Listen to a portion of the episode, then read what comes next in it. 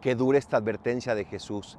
Cuidado con los falsos profetas, porque vienen vestidos con piel de oveja, pero por dentro son lobos rapaces.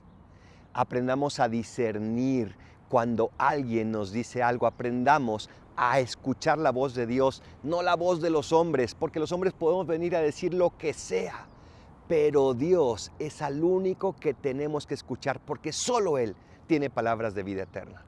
¿A qué maestro estás escuchando tú? ¿Quién te confunde? ¿Quién te lleva a lugares que no te gustan y que te alejan de Dios y de los demás? Escucha solo a Dios y saca la verdad de todos los lugares, pero quédate solo con esa verdad, porque toda verdad viene de Dios. Soy el Paradolfo, recen por mí, yo rezo por ustedes. Bendiciones.